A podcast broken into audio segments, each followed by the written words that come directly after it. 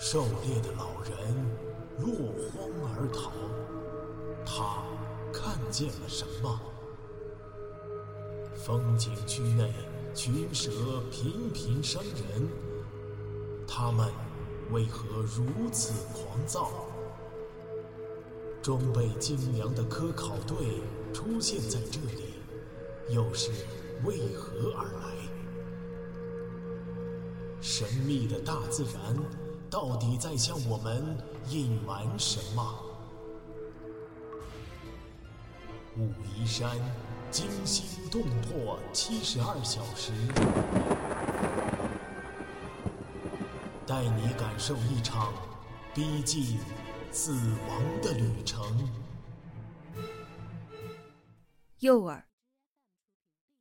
密密麻麻的藤蔓植物沿着山路向上覆盖着地面，绿色叶片下坚韧的藤条有几次差点把王栋绊倒。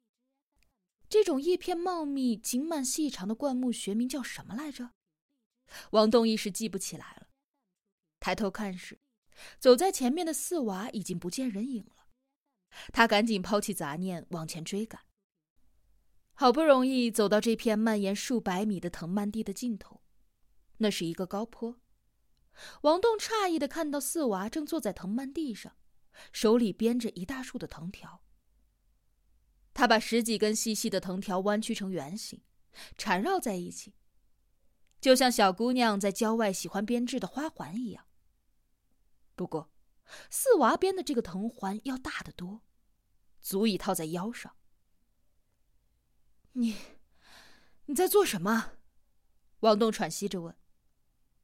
没什么，四娃站起身，将编好的藤环斜挎在肩上，指着前面说：“到地方了。”这儿，就是蝴蝶泉吗？王栋走到坡顶，奇怪的问。他看到前方是一处山脊，巨大的岩石重重叠叠，丝毫没有泉水的踪迹。蝴蝶泉在前面，从这条山脊往东走，大约十里路不到。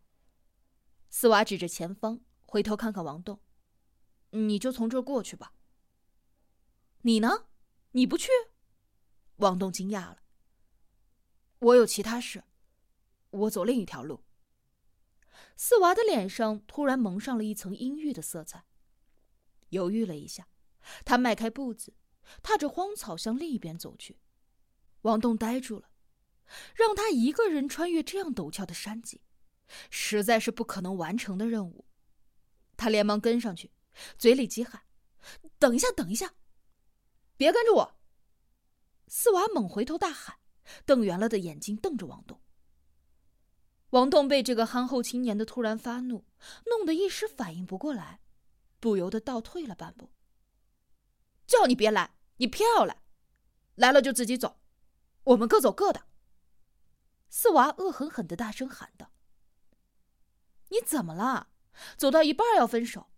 你到底要去干什么？王栋也激动了起来。你告诉我，去！四娃控制不住情绪，涨红了脸。他拍拍手中的弩，吼道：“我去报仇！我要杀了他！你跟着来送死啊！”王栋一下目瞪口呆。到底怎么回事啊？四娃突然悲从中来。他指着前方，视线一下子被泪光模糊了。那个山洞，昨天就在那儿，他吃掉了我的小玉，活活的吃掉了。我，他哽咽着说不下去了。王栋脸色变得煞白，这才明白四娃为什么那么悲伤。沉默了一会儿，他低声道歉。对不起，我一直不知道。是什么野兽？是熊，还是豹子？四娃没回答，脸上悲愤之色犹在，两行清泪顺着脸颊淌下来。隔了一会儿，他才叹了一口气，放低了声音：“那是一条蟒蛇，从没见过那么大的蟒。”大蟒蛇。王栋愕然。脑海里顿时闪现出了几段惊悚电影当中的巨蟒形象。武陵山区会有吃人的蟒蛇吗？真是难以相信。但是四娃的悲痛可不像是演电影。你准备用毒箭射死他，为什么不用枪啊？爷爷是猎人，他没枪吗？王栋问。冲枪对付那个怪物没用。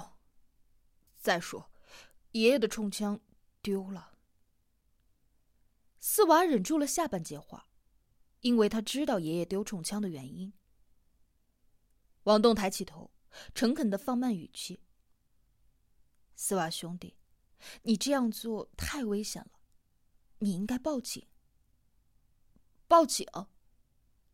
四娃摇摇头，脸上一片凄凉。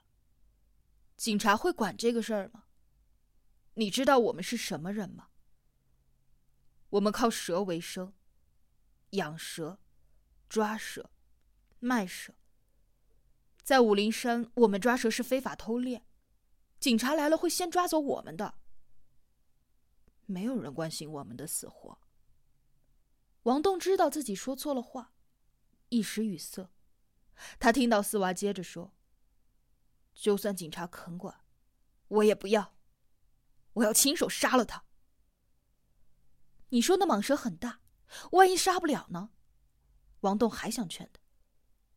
不是他死，就是我死。我早就不想活了。”四娃闷声答道。四娃的彪悍赴死，深深打动了王栋。在他不算曲折的二十七年人生经历中，从没有遇到过这样淳朴固执的人，这样凝重深沉的感情。王栋大声说：“我和你一起去。”四娃摇摇头：“你去也没用，你能做什么？”这个直率的问题把王栋问愣了，他出于感动说一起去，但是自己又能帮上什么忙呢？他忽然想起了什么，犹豫了一下，还是说了出来：“我知道，蟒蛇吃了吃了东西之后，会躺在洞里消化，它动不了。”四娃苦笑起来，他根本不知道那怪物有多大。你不去找你的女朋友吗？我先陪你一起去山洞，然后再去蝴蝶泉。王栋下定了决心，从四娃的身上，他感染到了一股久违的血性。再说了，他自己一个人也到不了蝴蝶泉。四娃难以决定，他从昨天在洞口醒来之后，就下了报仇的决心。之所以不去营地找三叔。而是长途跋涉去了无名寨。一是要寻求爷爷这个老猎手的帮助，二是不想牵累三叔。他知道三叔一定会毫不犹豫的陪他一起报仇。他们血管里流的是同样倔强的血液。但是，除了他，谁也不明白像这样巨大的怪物报仇意味着什么。眼前这个侥幸捡回一条命的城市青年。伤痕累累而不堪一击，却要和自己一起去，他是勇敢，还是犯傻呢？王栋见他半天没吭声，有一点泄气，不由得自嘲道：“我知道我自己帮不上什么忙，除了当个诱饵还差不多。”诱饵，王栋的话却让四娃萌生了一个新的念头：“你跟在我后面。”别靠我太近。四娃说完，转身就走。王栋又惊又喜，跟在后面，和他保持着六七米的距离。踏着荒草，只走了十分钟，一棵枝叶茂盛的巨树孤零零的挺立在空地上，起码有二十米高。树旁有一块棋盘一般平坦的岩石，有一点像是古画里常见的仙人树下对弈的那一种。四娃走到树下，朝后招招手。王栋悄悄的走过去，心里头砰砰乱跳。接着，他看到了二十米外郁郁葱葱的山体，那个黑乎乎的洞口赫然在望，远远的看起来像是妖魔的嘴巴。不行不行，你疯了！王栋无比惊讶的低声抗议。四娃刚才对他说了计划。由四娃当诱饵进入洞口，引出巨蟒，由王栋躲在树后用弩发射毒箭。他本来的计划更简单直接，就是只身进洞，遇到巨蟒之后就发射毒箭，能射几只是几只，直到射死巨蟒，或者自己被它咬死。天哪，他怎么想的？用活人当诱饵，而且由我来发射弩，我都没摸过这玩意儿。王栋感觉脑袋发懵。我没否，我想过了。斯瓦取下箭袋，打开袋口。我熟悉蛇的味道，能最快的发现它。我当诱饵最合适。当什么诱饵啊？哎，我说着玩的，绝对不行，他会吃了你的。王栋极力的劝阻四娃打消这个疯狂的念头。他吃我的时候，你正好可以射他。王栋简直要疯了，和一个不想活的人是没有办法沟通的。他跺了跺脚。全部的脑汁都在沸腾运转，但涌出嘴的却是干巴巴的一句：“我们可以想想其他的办法。”什么办法？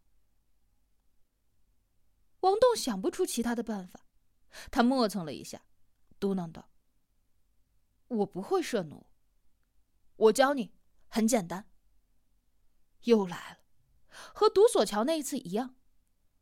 王栋无可奈何的看着四娃左手持弩。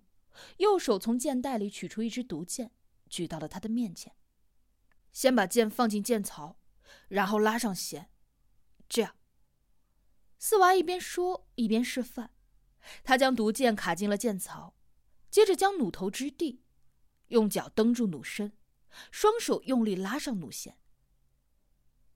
瞄准之后扣这个扳机，和打枪一样。四娃将弩递给王栋，王栋接过来。感觉比想象中还要沉。他举起弩，试了试瞄准，手指虚扣在了弩机上。手太抖了，要架住石头上，保持平稳。四娃将弩架在那块平坦的岩石上，弩头对准了洞口。瞄准了再射，对准头部射，射完一只再换一只。这个毒箭管用吗？多长时间起效啊？王栋提出了心里最大的疑惑。爷爷说过，一般的小动物都是一箭封喉，大一点的要过几分钟见效。爷爷用它射死过三百斤重的金钱豹，你在他家看过的那张皮的。斯瓦肯定的回答。王栋的双硕士可不是白读的，他有自己严谨的科学思维，他知道所谓一箭封喉不太靠谱。就像说人被五步蛇咬中之后走五步就丧命，都是夸张之词。他可不希望看到一只脑袋上带着箭伤的巨蟒来反扑自己。斯瓦意识到了这一点，指指树下。如果他扑过来追你，你就钻进树洞。随着四娃的手指，王栋这才注意到，这棵双手合抱不过来的大树根部焦黑一片，像是遭受过雷击。长得歪七扭八，在底部弯曲，形成了一个足能容身的树洞。树洞周围洒落着一圈淡黄色的花苞，如小樱桃大小。咦，这是棵红豆杉！王栋惊讶的脱口而出，他认出了这棵巨树。再过几个月，花苞就会变成红豆一般的果实。红豆杉是第四纪冰川遗留下来的古老树种。在地球上已生长了两百五十多万年，享有“植物王国”里的天然活化石之誉。它材质坚硬，刀斧难入，有“千葱万山，当不得红匪一只鸭”的俗话。不过，它对自然条件的要求极为苛刻，所以在野外难得一见，更别说长成这么高大了。王栋绝对没有想到，在这里居然邂逅到了这种珍稀的古树。你放心，他身体太大了，他钻不进去的。”斯瓦安慰道。“我可不希望有验证这句话的机会。”王栋心想。该说的都说了，两人看着远处的洞口，同时沉默了一会儿。洞口静悄悄的，毫无动静。难为你了，兄弟。我过去了。四娃突然用手抱住了王栋的肩膀，使劲晃了一下。王栋眼眶湿润，说不出话来。他目送着四娃走向洞口，心脏像打鼓一样，手指紧紧的贴住弩机，手心上全是汗。天哪！我不敢相信自己居然在做这么疯狂的事。